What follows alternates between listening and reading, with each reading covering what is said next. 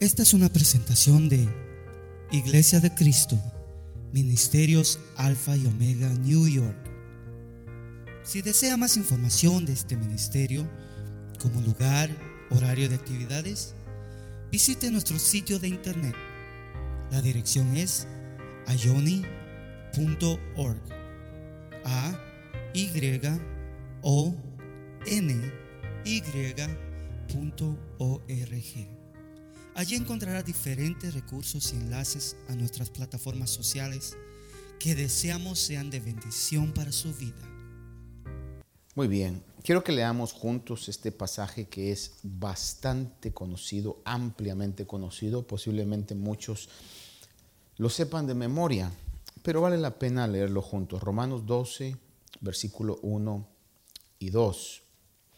Después que en la carta a los romanos se ha enseñado acerca de la salvación, del plan de salvación que es por gracia y el propósito que Dios tiene ah, para cada uno de aquellos que Él ha salvado.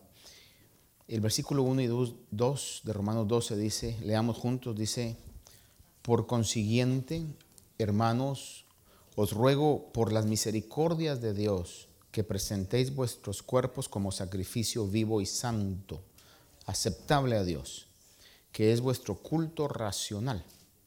Y no os adaptéis a este mundo, sino transformaos mediante la renovación de vuestra mente, para que verifiquéis cuál es la voluntad de Dios, lo que es bueno, aceptable y perfecto. Tome su asiento, por favor. Aunque de una u otra manera no es exactamente la primera parte de un mensaje, pero sí considero que lo que hoy vamos a ver puede ser una buena base para lo que el Señor pone en mi corazón estudiar y compartir con ustedes el día domingo.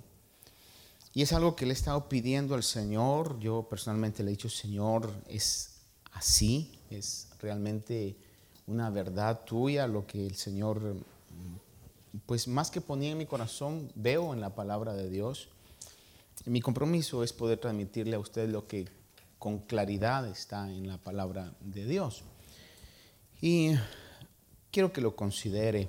Eh, y por eso creo que esto nos ayuda para que podamos poner una base sobre lo que el día domingo también, con el favor de Dios, quisiera compartir con ustedes.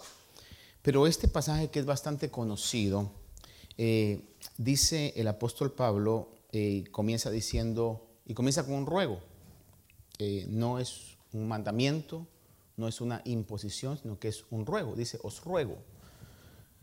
Y dice, por las misericordias de Dios.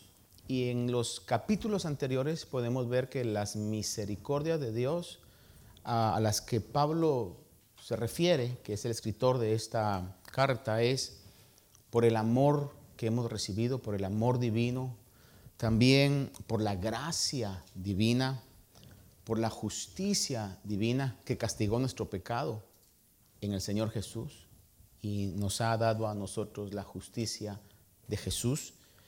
Y a través del regalo de la fe, por esas misericordias, por ese plan que el Señor ha desarrollado y está desarrollando por su misericordia. Recuérdese que la Biblia dice que no es del que quiere, no es del que corre, sino que de Dios, que tiene misericordia. Dios tuvo misericordias o misericordia de cada uno de nosotros. El ruego de Pablo entonces va sobre la base de la misericordia de Dios, por lo que hemos recibido por la misericordia de Dios. Dice, os ruego pues por la misericordia de Dios que presentéis vuestros cuerpos en sacrificio vivo. Hasta ese punto el pueblo de Israel había presentado sacrificios, pero eran sacrificios de animales en el Antiguo Testamento. Sin embargo, desde que la iglesia inicia o el Señor funda la iglesia, eh, ya no hay que presentar más sacrificios, sino que lo que Dios requiere es que tengamos fe. Y yo le decía que fe es tener una plena confianza en el sacrificio que Cristo hizo. Ya no requiere Dios más sacrificios de animales, sino que nada más que tengamos fe, que tengamos confianza en que el sacrificio que Jesús hizo es suficiente y es el pago para nuestra salvación. En Hebreos 6.1 dice, por tanto, dejando las enseñanzas elementales acerca de Cristo, avancemos hacia la madurez, no echando otra vez el fundamento del arrepentimiento de obras muertas y de la fe hacia Dios. Y continúa diciendo de las enseñanzas, de los lavamientos, etc. Pero ve ahí que habla acerca de obras muertas. En otras palabras, si hoy yo quiero acercarme a Dios, agradar a Dios, por medio de sacrificios, de corderos, de carneros, de toros, serían obras muertas, porque ya eso no tiene validez para este tiempo.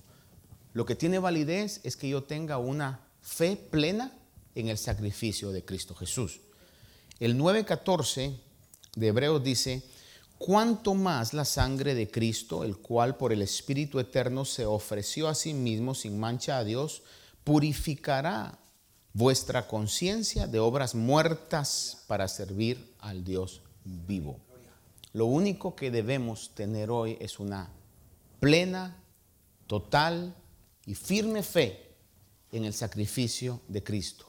Ya no más obras muertas, sino tener esa fe en Cristo. Y cuando hablamos de obras muertas, hablamos de algunas costumbres a las cuales muchos, yo personalmente no, no fui expuesto directamente a esto, pero quizás algunos de ustedes directamente o indirectamente estuvieron expuestos a lo que se conoce como mandas, eh, por ejemplo, promesas que se hacen a ídolos. Dice, ah, si recibo este milagro, yo te ofrezco que te voy a llevar una serenata, ¿verdad? O te voy a hacer una, qué sé yo, una fiesta, lo, que sea, ¿verdad? En honor. Es, son sacrificios, son obras muertas que a veces la gente eh, todavía trae en su mente eso, que para agradar a Dios necesita hacer algo en lo que fue enseñado en el pasado. Y lo único, le repito, que hoy en este nuevo pacto tenemos que tener es una total, firme y segura fe en que Cristo pagó por todos nuestros pecados. Es lo único. De ahí lo demás deben ser obras por agradecimiento, pero no para querer aplacar eh, la ira o el enojo de Dios. El enojo de Dios lo derramó totalmente en el sacrificio de Cristo. Y por eso el mismo libro de Hebreos o la carta de Hebreos dice que nos acerquemos con confianza ante el trono de la gracia para que encontremos la ayuda oportuna. Por eso es que fue revelador cuando el Señor les enseñó a orar a sus discípulos y les dijo, orad de esta manera, Padre nuestro que estás en los cielos. O sea, inauguró una relación de hijos a padres, ya no como el Dios lejano, sino como el Padre nuestro. Por eso leemos pasajes como, el que dice, mirad cuán amor nos ha dado el Padre que seamos llamados hijos de Dios a través del sacrificio de Cristo. En Hebreos capítulo 13, versículo 15 y 16 dice, por tanto, ofrezcamos continuamente mediante él el sacrificio de alabanza a Dios, es decir, el fruto de labios que confiesan su nombre. Y no os olvidéis de hacer el bien y de la ayuda mutua, porque de tales sacrificios se agrada a Dios. Vea, aquí está hablando de sacrificios, porque lo que leímos en Romanos 12 dice, y le repito, Pablo no está exigiendo, no está demandando, sino que está sugiriendo. Dice, os ruego por la misericordia de Dios. Como que dice, hagan una conciencia. Y por lo bueno que Dios ha sido, que presenten, pero ahora el sacrificio que Dios eh, acepta es el sacrificio nuestro, de nuestros cuerpos. Un sacrificio vivo. Dice que presentéis vuestros cuerpos como sacrificio vivo, santo, agradable a Dios.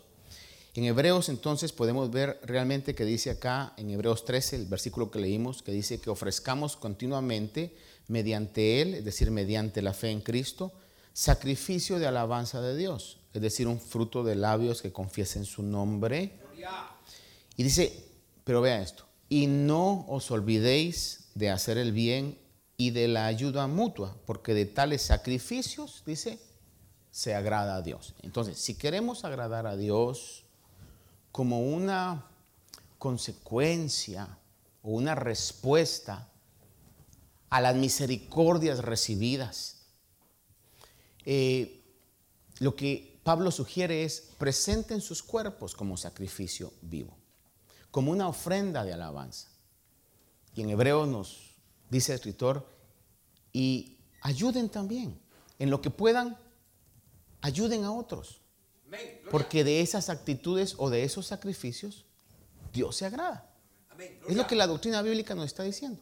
Dios se agrada de eso. Ya no se agrada de los sacrificios de los animales, pero se agrada de esas acciones. Ahora, cuando hablamos eh, de presentar sacrificios, fíjese que en el Antiguo Testamento solamente los sacerdotes presentaban sacrificios. Sin embargo, mire usted lo maravilloso de esto, que en el nuevo pacto, que es lo que nosotros ahora estamos viviendo, el pacto que el Señor Jesús inició, ahora nos hace a nosotros, a cada uno de nosotros, sacerdotes. Lo vemos dos versículos, primera de Pedro 2, 4 y 5, le voy a leer rápidamente, dice, y viniendo a él como a una piedra viva, desechada por los hombres, pero escogida y preciosa delante de Dios, también vosotros como piedras vivas, sed edificados como casa espiritual para un sacerdocio santo, para ofrecer sacrificios espirituales aceptables a Dios por medio de Jesucristo. Entonces, ahora los sacerdotes somos nosotros. Y los sacrificios que vamos a presentar son sacrificios de alabanza, son sacrificios de adoración, como también, como leímos en Hebreos, de ayuda mutua. Dice que de los tales sacrificios Dios se agrada. Es decir, que no necesita usted un intermediario sino que Dios lo ha constituido a usted y a mí como sacerdotes. ¿Estamos en eso? Primera de Pedro 2.9 dice, pero vosotros sois linaje escogido, real sacerdocio. Vea, ahí lo pone. Ahora somos linaje escogido y somos real sacerdocio. Aparte dice nación santa, pueblo adquirido para posesión de Dios, a fin de que anuncie las virtudes de aquel que os llamó de las tinieblas a su luz admirable. ¿Quiénes son los sacerdotes entonces ahora? nosotros. Bíblicamente así lo establece la palabra de Dios. Entonces, la adoración aceptable a Dios, porque el, versículo que leímos dice, os ruego por la misericordia de Dios que presentéis vuestros miembros como sacrificio vivo, santo, agradable a Dios. La adoración aceptable a Dios o ese culto racional, cuando está hablando de un culto racional, es algo que se está haciendo con el entendimiento, esa adoración a Dios aceptable, ese culto racional o ese servicio aceptable. Cuando hablo de servicio no estoy hablando de un servicio como el que estamos teniendo hoy, un culto, sino poder servir a otros, comenzando con su familia, pues. Ese servicio que usted hace en su trabajo. Porque verdad que la Biblia claramente dice que en cualquier área de trabajo que trabajemos, lo debemos hacer no para el jefe, sino como para el Señor. Debo recalcar esto. Yo veo claramente en la palabra que los verdaderos adoradores no son solamente los que están aquí detrás de un instrumento, ellos están adorando al Señor con los talentos que Dios les ha dado.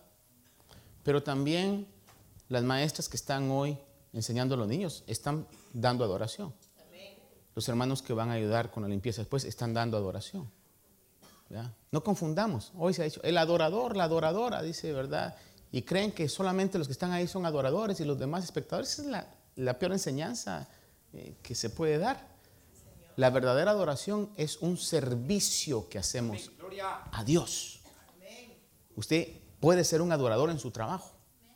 Cuando está haciendo eso para el Señor, está dando una ofrenda de adoración con el buen trabajo que está desarrollando y en todo lo que nosotros hacemos. Ese servicio eh, es el que agrada a Dios. Fíjese que eh, la traducción lenguaje actual en, Romanos 12.1, le voy a leer cómo lo traduce, dice, por eso hermanos míos, ya que Dios es tan bueno con ustedes, les ruego que se dediquen toda su vida a servirle, vea esto, y a hacer todo lo que a Él le agrada, así es como se le debe adorar. Me gustó cómo lo traducieron, o lo tradujeron. Dice, que se dediquen toda su vida a servirle y a hacer todo lo que a Él le agrada. Punto, dice aquí. Así es como se le debe adorar. A veces uno puede ver eh, la realidad de lo que pasa y aquí pues no gracias a Dios, ¿verdad? Pero me han contado por ahí de que a veces en las actividades que se hacen donde hay eh, miembros del departamento de música o de alabanza y adoración, dice que están desarrollando su, talento. Pero cuando viene el tiempo de la predicación se van afuera a tomarse un café o cualquier otra cosa y ahí, están, ¿verdad? Hermano, eh, eso es realmente eh, algo que, no debe ser, ¿verdad? porque ¿Cómo ponérselo? Es eh, cuando, mire, parte del culto a Dios es lo que hoy estamos haciendo, poniendo atención a la palabra de Dios. Y lo importante que es que la palabra de Dios nos enseñe y nos ubique. De que podemos ser excelentes músicos, cantantes, etc.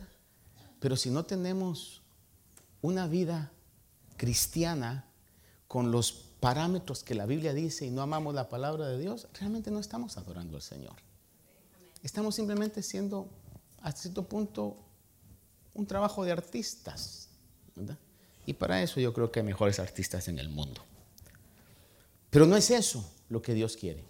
Dios quiere que le adoremos con una actitud de servicio, de reverencia. Todo eso es lo que la palabra de Dios nos pide. Ahora, Vea esto, por ejemplo, hay pasajes aquí para que veamos cuál es la adoración aceptable. Isaías capítulo 58, donde habla acerca del ayuno, eh, versículos 6, 7, dice de esta manera, dice, ¿no es este el ayuno que yo escogí?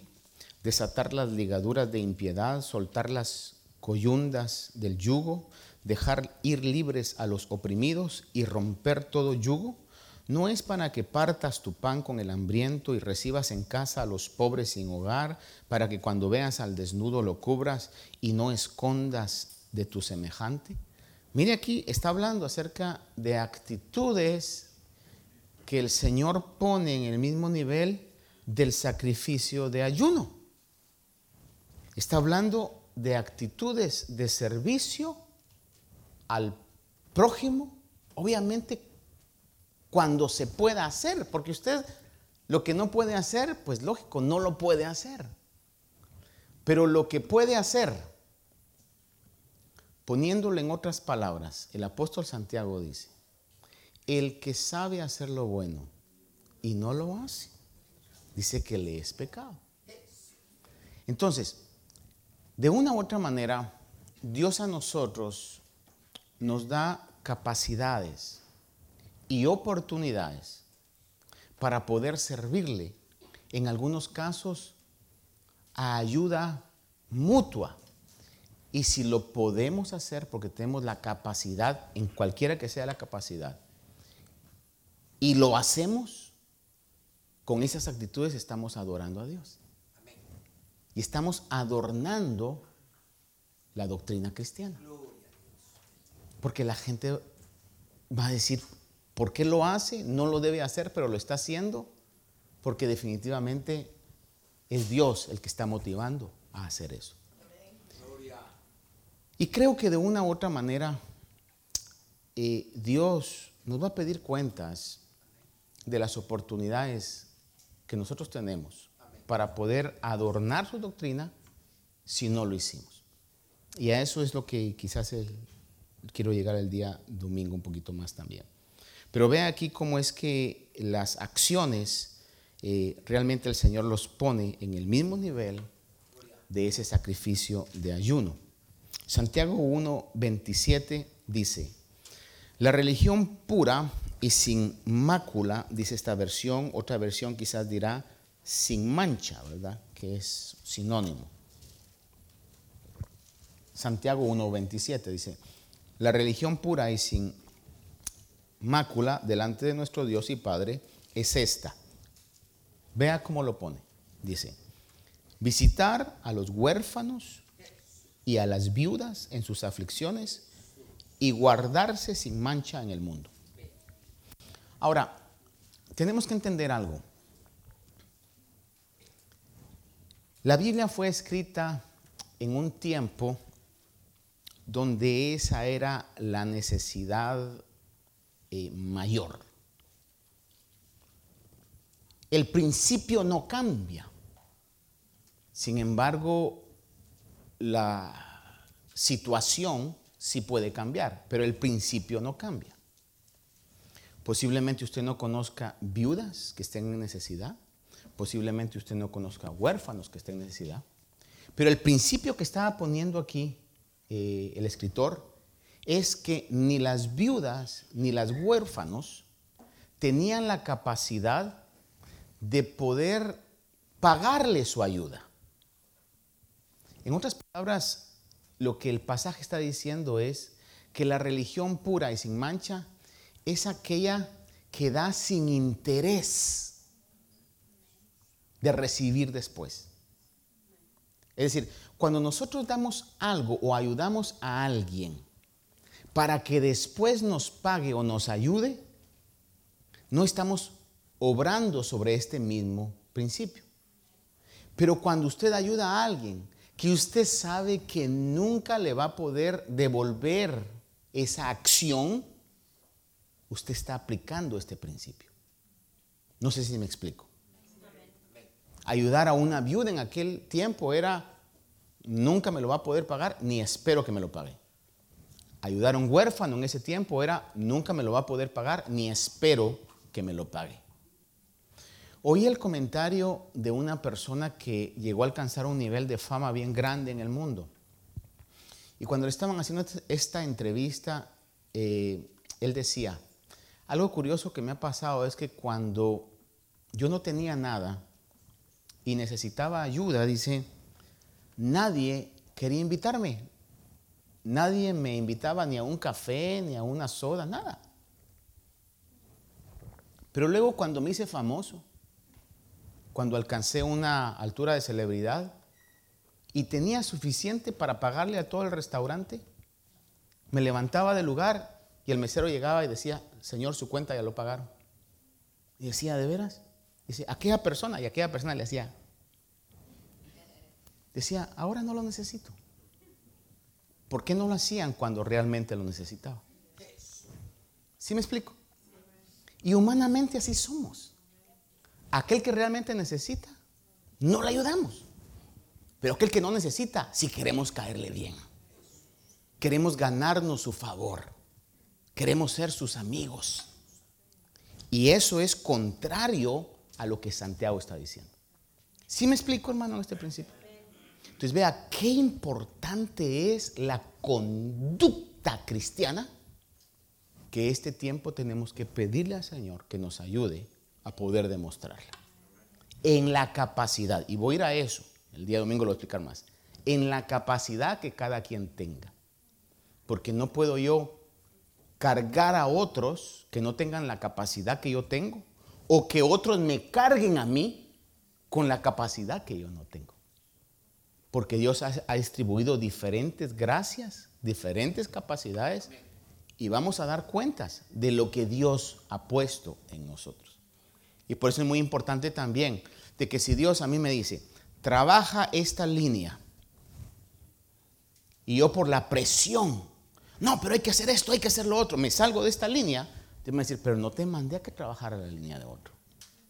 Yo te dije que trabajaras esta línea.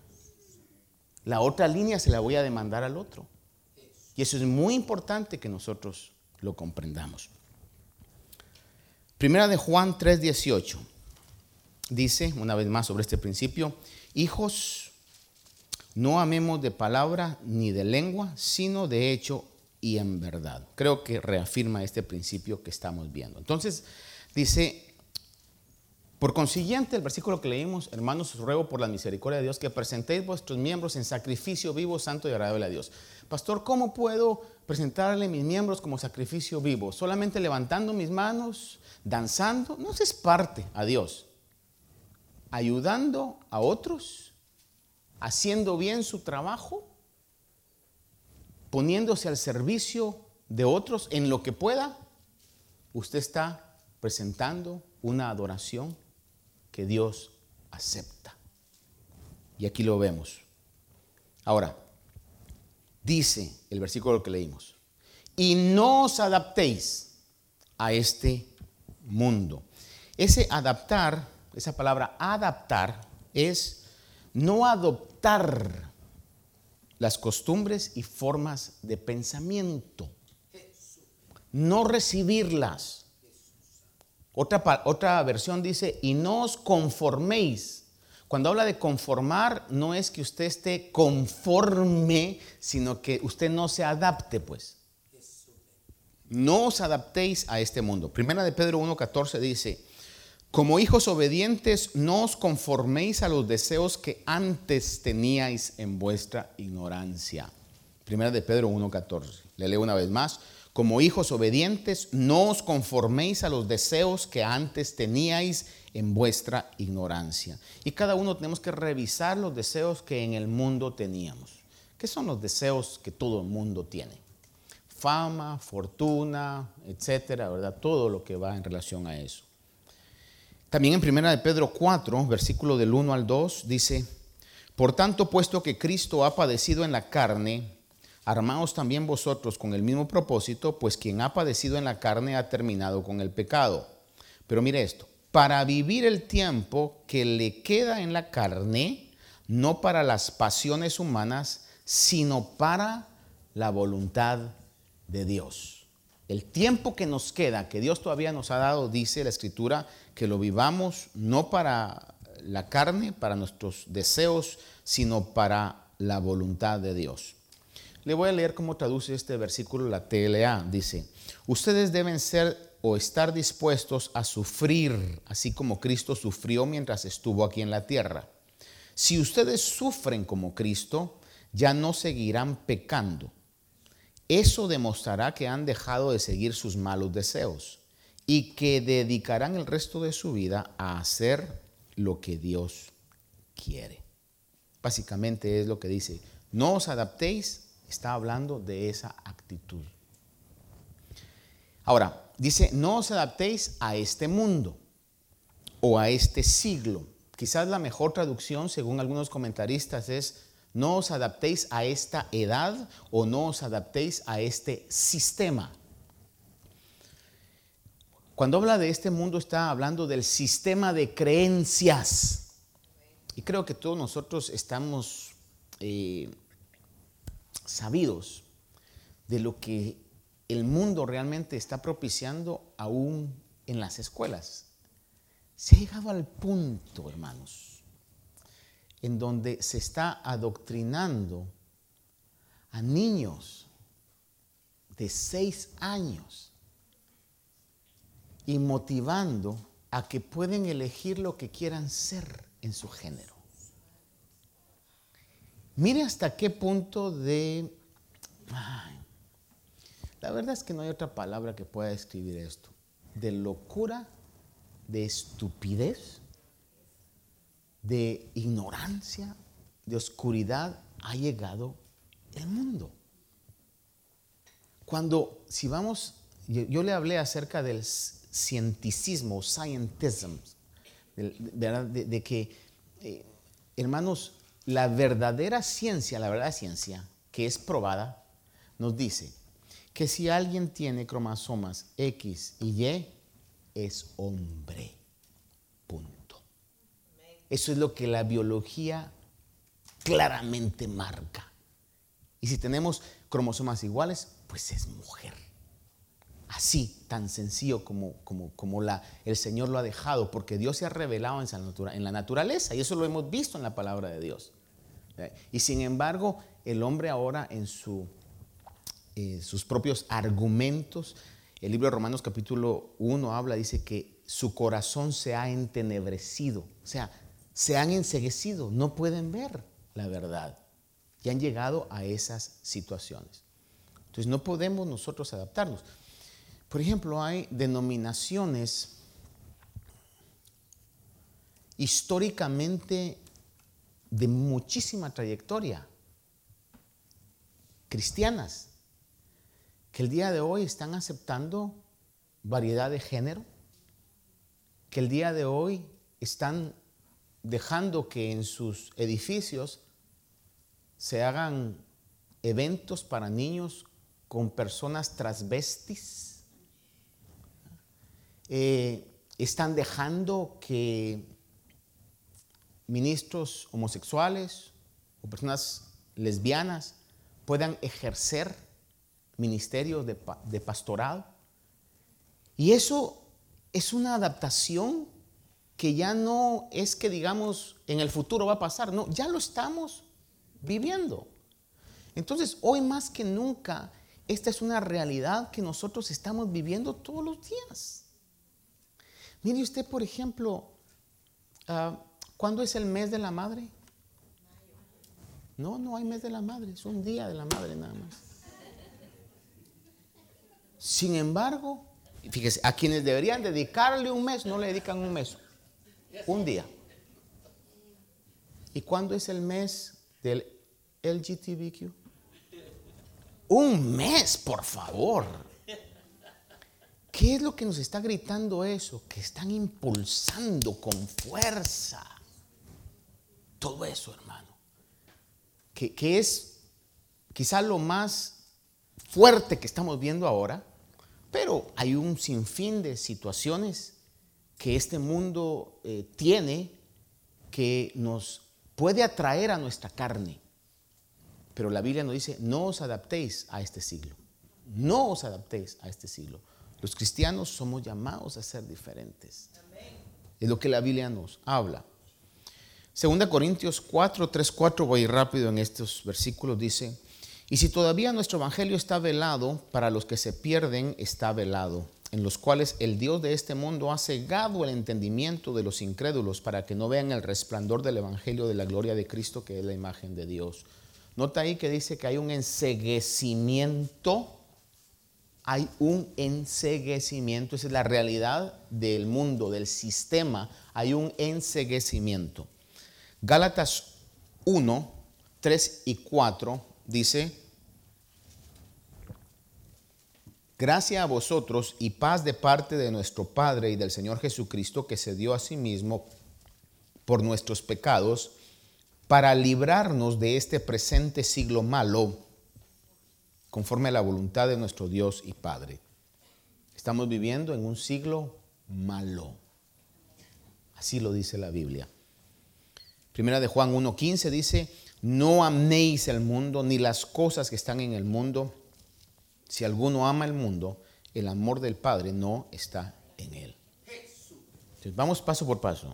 Os ruego, por la misericordia de Dios, que presentéis vuestros miembros como sacrificio vivo, no solamente cantando, adorando, levantando las manos, sirviendo, sirviendo en la iglesia, sirviendo en la sociedad, vivo, santo, aceptable a Dios, que es vuestro culto racional. Y no os adaptéis, no os adaptéis.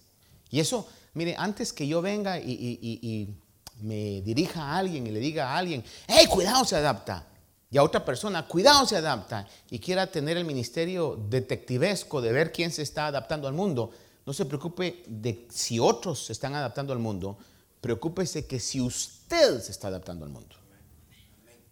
Y cada día, digámosle, Señor, revélame si estoy realmente adaptándome, si estoy eh, acogiendo, si estoy tomando cosas que no van de acuerdo con lo que tú realmente has hecho en mi vida. dice, transformaos mediante la renovación de nuestra mente. Y quizás esto está bastante, como dicen ahí, quemado, ¿verdad? Pero es una realidad. Todo comienza de adentro para afuera. Cuando habla de mente está hablando del ser interno. Transfórmense de adentro y lo de adentro se va a dar a conocer.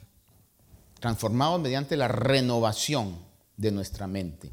Y esta palabra renovación es la palabra que en inglés se traduce, la palabra griega que en inglés se traduce metamorfosis. Es un cambio, pues, ¿verdad? Es, es una y, quizás el ejemplo más real es cuando un gusano se convierte en mariposa. Entonces, yo estaría bien diciendo, ah, ese es mariposa, pero internamente está, era gusano. Sí, pero ahora es mariposa. Entonces, ¿qué éramos? Estábamos muertos en nuestros delitos y pecados. Dios ahí nos amó, puso su espíritu y Él nos está transformando y nos está haciendo antes éramos hijos de desobediencia, en tinieblas, y hoy, según lo que Pedro dice, es real sacerdocio, nación santa, pueblo adquirido para posesión de Dios. Antes éramos tinieblas, ahora somos luz. Esa es la metamorfosis que Dios está haciendo en cada uno de nosotros. Una transformación que viene con el ser interno. Es exactamente como lo que el Señor hizo. ¿Se recuerda usted cuando el Señor subió con tres de sus discípulos, Pedro, Jacob y Juan, o Pedro, Santiago y Juan, como usted quiere llamarle a, Jacob, al monte y dice que se transfiguró frente a ellos. Esa transfiguración es como que brotó de adentro lo que siempre había estado. No es el pasaje, vino una luz del cielo, iluminó, no. Fue algo que surgió de adentro de él y transformó la imagen que su cuerpo estaba representando. Es exactamente eso lo que el Señor dice. No os adaptéis, sino transformaos mediante la renovación de nuestra mente. Ahora, vea lo que la palabra de Dios dice en relación a esto. Vamos a ir rápido en estos versículos. Segunda Corintios 3:18, si usted no los quiere buscar, yo se los leo. Segunda Corintios 3:18 dice, pero nosotros todos, con el rostro descubierto, contemplando como en un espejo la gloria del Señor, estamos siendo transformados en la misma imagen de gloria en gloria, como por el Señor el Espíritu. Ahora, yo he llegado a entender, y muchos comentaristas están de acuerdo en este aspecto, cuando la Biblia habla de el espejo, está hablando de la palabra de Dios. Está hablando de la escritura. Cuando usted mira en la escritura los valores del reino, eh, cuando mira en la escritura la gloria de Dios en la persona de Cristo, su carácter, sus palabras, hermano, de una u otra manera, la escritura nos, nos transforma, nos está transformando, nos está transformando, hermano. Está transformando nuestra vida. Por eso dice, nosotros como por un espejo estamos viendo la gloria del Señor dice, estamos siendo transformados a la misma imagen del Señor. ¿Cuántos damos gracias al Señor por la preservación de su palabra? Él ha preservado su palabra por algo, hermano. Han querido destruirla y no la han podido destruir, porque es como Dios está transformándonos a cada uno de nosotros. Y no me va a cansar de decir esto, pues posiblemente algún día usted viene a la iglesia y me gustó mucho algo que Harlem publicó en la página de Caballeros no sé si estoy correctamente citando esto, pero, pero dice que un muchacho llegó con su mamá y le dijo, mamá, te digo a ti porque a mi papá no le puedo decir. Pero mira, no tengo hoy ganas de ir a la iglesia. Dice que la mamá le dijo, bueno, mi hijo, es algo muy normal, dice, a todos nos pasa. No te preocupes, no tengas pena, dice, va, a todos nos pasa esto, ¿verdad? Y no le dije a mi papá porque mi papá no me va a aceptar que le diga esto, pero te lo digo a ti porque yo sé que tú pues sí sabes, ¿verdad? Lo que te estoy diciendo. No, hijo, no te preocupes, dice, ¿verdad? Yo sé que es algo muy normal. Ay, mamá, gracias que me entiendes, entonces no voy a ir a la iglesia. No, no, mi hijo, de todas maneras vas a ir a la iglesia, sin ganas, pero vas a ir a la iglesia. Y esa es la realidad, y ojalá que hayan padres de ese calibre, ¿verdad? Sin ganas, pero de todas maneras vas a ir a la iglesia. ¿Cuántos no hemos tenido ¿cuántos no hemos tenido alguna situación? O si usted me preguntara a mí, pastor, ¿usted siempre tiene ganas de predicar? No, hay veces que he venido a predicarle sin ganas. Pero sin ganas me es impuesta necesidad. ¿Verdad? Es la realidad. Entonces, ¿Por qué razón? Porque mire, y puede ser que ese culto que usted vino sin ganas, de repente la palabra de Dios lo ubicó. Y le dio en el clavo preciso, hermano. Y nos ubica cuando andamos queriéndonos cambiar de, de territorio. La palabra me dice no. Y me pone porque su palabra es viva y eficaz. Así lo dice la palabra. Es más, el profeta dice que no regresará vacía sin hacer la obra por la cual Él la ha enviado. Entonces, ¿cómo nos transforma el Señor? Por medio de su palabra nos está transformando. Vea lo que dice en Salmo 119, 11. Dice, en mi corazón he atesorado tu palabra para no pecar contra ti. Alguien puede decir ahí, ah, no hermano, pero también en la oración, sí, pero ¿dónde sabemos o dónde nos han enseñado que tenemos que orar? ¿Y cómo nos han enseñado que tenemos que orar? La palabra de Dios. Es lo que nos motiva, nos da, y no me voy a cansar de decir, esta es mi guía de fe y de conducta. ¿Cómo debo de conducirme? Hermano, pero hay que ayunar. ¿Y dónde aprendimos que hay que ayunar? ¿Y cómo debemos ayunar? La palabra de Dios, ¿verdad? Eh, sí, hermano, pero también eh, tengo que tener una fe viva, una fe de obras. ¿Y dónde eh, nosotros hemos aprendido que la fe tiene que ser viva y con obras? En la palabra de Dios. Por eso Dios ha preservado su palabra. Colosenses 1.28 dice, a Él nosotros proclamamos, amonestando a todos los hombres y enseñando a todos los hombres con toda sabiduría. Vea esto, enseñando a todos los hombres con toda sabiduría. Le recuerdo que el ministerio del Señor Jesús en los evangelios quedó claro que dice que el Señor Jesús enseñaba, predicaba, sanaba enfermos y echaba fuera demonios. Con ese orden, que era lo primero que el Señor estaba eh, comprometido a hacer? Enseñar. También predicaba, sanaba enfermos y echaba fuera demonios. Su ministerio no fue nada más hacer milagros, hacer milagros. Y si hay tiempo, enseñamos. No, lo principal era que conocieran realmente lo que era el reino de Dios y eso iba a transformar su vida. Por eso dice, enseñamos a todos los hombres con toda sabiduría a fin de poder presentar a todo hombre perfecto en Cristo.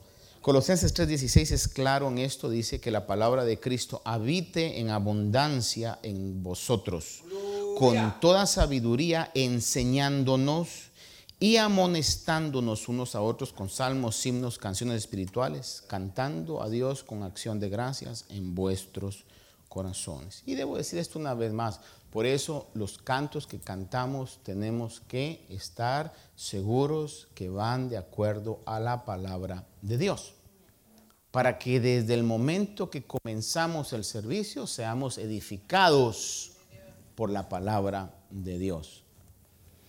Juan 17, 17 es muy directo y dice, santifícalos en la verdad, tu palabra es verdad.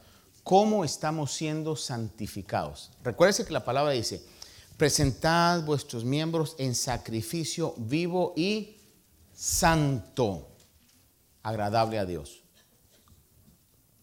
¿Cómo estoy siendo santificado?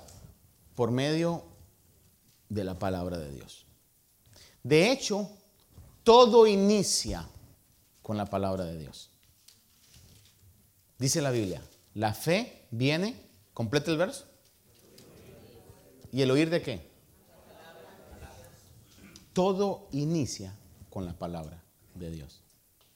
Dios ha exaltado la palabra, dice el Salmo, juntamente con su nombre.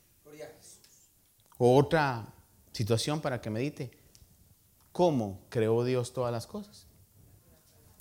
Entonces, hay un tremendo poder en la palabra de Dios que nos transforma el día de hoy. Dios dijo y fue hecho, Él mandó y existieron las cosas. Por eso es que el Señor elogió a aquel centurión cuando le dijo, yo no soy digno que entres a mi casa, solo di tu palabra. Y el milagro pasará. Entonces, si yo al estudiar la palabra me adapto o adapto mi vida a la palabra de Dios, que es el reto. That's the challenge. To submit myself, to conform myself, to mold myself to the Word of God. Si yo me moldeo toda mi necedad, estoy hablando de mí mismo, toda mi necedad, todo mi egoísmo, todo mi egocentrismo, toda, todo mi orgullo, lo moldeo a la palabra de Dios. Ahí está el molde que el Señor me dice, ahí tienes que entrar. Y yo estoy así, mi carne no entra, no entra. Hay que hacerlo. Un sacrificio. Me estoy amoldando a la palabra de Dios. Si yo moldeo mi vida a la palabra de Dios, uh, hermano, voy a estar santificado. Porque es la palabra de Dios la que me santifica. Filipenses 4:8 dice, por lo demás, hermanos, todo lo que es verdadero, todo lo digno, todo lo justo, todo lo puro, todo lo amable, todo lo honorable, si hay alguna virtud o algo que merece elogio, dice, en eso. Entonces, para concluir esto es, si todo comienza de adentro, cuidemos nuestro ser interno. Por eso en, eh, eh, Proverbio dice, por sobre todas las cosas, guarda tu corazón. Está hablando del ser interno, porque de él brota la vida. Y el Señor dijo que de la abundancia del corazón hablaba la boca, brotaba todo, ¿verdad? Y nuestras palabras son la expresión de lo que realmente nosotros somos. Entonces, nuestro sacrificio al adorar o al servir a Dios y buscar a Dios mediante la oración, el estudio de la palabra. Mire,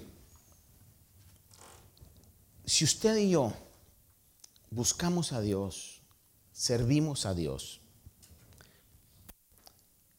vamos a verificar cuál es la voluntad de Dios para nuestras vidas. El pasaje dice, os ruego pues por la misericordia de Dios que presentéis vuestros miembros en sacrificio vivo, santo, agradable al Señor, que no os adaptéis o no os conforméis a este mundo, sino renovaos en el espíritu de vuestra mente para que verifiquéis cuál es la voluntad de Dios. Entonces, al final de este verso lo que nos está diciendo es, eso deben hacer ustedes para poder verificar cuál es la voluntad de Dios. Yo urgentemente necesito todo el tiempo verificar si lo que estoy haciendo con mi vida es la voluntad de Dios o no. Y usted también. ¿Cómo lo voy a hacer? Siguiendo estos pasos, buscando a Dios. Si yo busco a Dios, Dios va a revelar su voluntad a mi vida. Y si yo camino en la voluntad de Dios, voy a caminar en las obras que Dios ha predestinado para que yo camine. Y se va a cumplir lo que el Salmo 1 dice. Será como árbol plantado junto a corrientes de agua, da su fruto a su tiempo, su hoja no cae y todo lo que hace prosperará. En síntesis el mensaje es, al buscar a Dios, al servirle genuinamente al Señor, al conformarme a lo que la palabra de Dios me dice, voy a poder verificar cuál es la voluntad de Dios. Y al caminar sobre la voluntad de Dios, lo que hagamos va a prosperar y va a tener recompensas eternas. ¿Cuántos queremos llegar al cielo y poder recibir no solamente la salvación, sino muchas recompensas? ¿Sí? Amén. Padre bueno, esta noche te doy gracias, Señor, porque tenemos la oportunidad y la libertad de poder reunirnos, alabarte, orar, tener, Señor, la administración mutua como hermanos, como familia espiritual, Señor. Esperamos que esta meditación haya bendecido su vida. Si desea más información de este ministerio, como lugar, horario de actividades, visite nuestro sitio de internet. La dirección es ayoni.org. A y o n